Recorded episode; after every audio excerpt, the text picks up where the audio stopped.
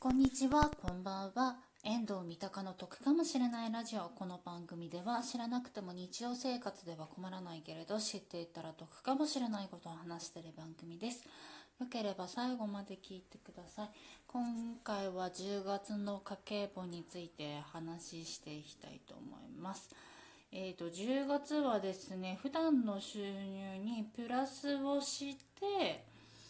あのアンケートに答えたのでそれの謝礼として2000円いただきましたのでそれがプラスされている収入になって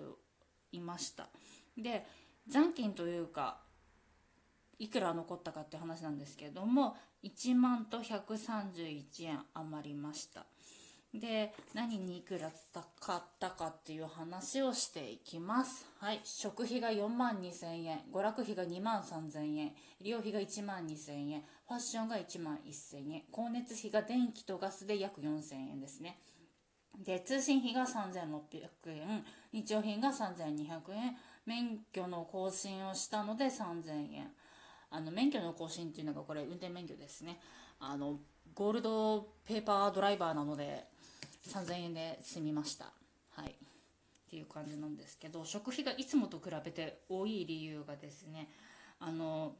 三越の銀座に行きましてそちらの方で、えっと、銀蜜お茶パーティーっていうのがありましてそこでですねあのお抹茶関係のものをですねむちゃくちゃ買いまくったのでそれで今回は食費が普段よりもだいぶ多くなっております。あのデパート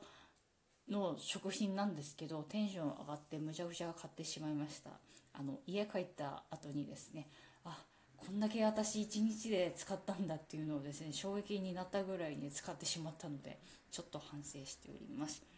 で娯楽費が高い理由としては、えーと、来年の2月にですねあの推しのライブに行きますのでそちらのライブのチケット代とですねあとえーと、舞台の方のライブビューイングの方のチケット買ったのとあと「のだめカンタービレ」のミュージカルのですね配信チケットを買ったのでそれでこれぐらいちょっとお金かかってしまっていてあと医療費に関してなんですけれどもあのコンタクトを半年に1回買ってるのでそのコンタクト代っていう感じになっております。であとファッション費がですねあの持っているカバンがですねあのもうボロボロです。もういつ取っ手の部分がボロって取れてもおかしくないぐらいでもうこれは買わなければいけないと思ってそれで買ったのでそのカバンの中に入っておりますっていう感じですかね。うん。まあそんな感じなんで今回はちょっと食費が高すぎたのっていうのはありますね。で11月なんですけど11月がですねあのオイラの誕生日になっているのでそれがねまたお金すごく発生してしまうのかなっていうのが懸念しているのとあとデザフェスの方にですね遊びに行きますのでまたそのデザフェス代でまた採算してしまうのではないかと思ってはおりますのでそこら辺もちょっと財布の紐は気をつけないとなとは思ってはおります。デザフェスね本当に行くと楽しいなっていうのはあるのでね。あのついついついついあのシールですとかクラフトテープというかあのマスキングテープですとかですねあのそういうのがすごく好きなのでついつい大量に買い込んでしまってあの家に大量に残ってるっていう感じなんですけれども時期的に多分カレンダーとかもですね販売されるのかなと思ってはいるのでそちらもまた楽しみになってはおります。うんまあね、あと誕生日当日に関して言えば私一応今のところの予定ですとあのコロナワクチンを打つ予定にはなっているのでそんなにお金は使わないかなとは思ってはいるんですけれどもただねケーキぐらいは食べたいかなっていうのは思っておりますっていうところでした。本当にあのこの家計簿のお話が役に立ってるのかどうかわからないんですが、まあ、一応とりあえずねあの今年の12月いっぱい分まではやるっていうふうには決めてはいるのでやっていきたいと思います。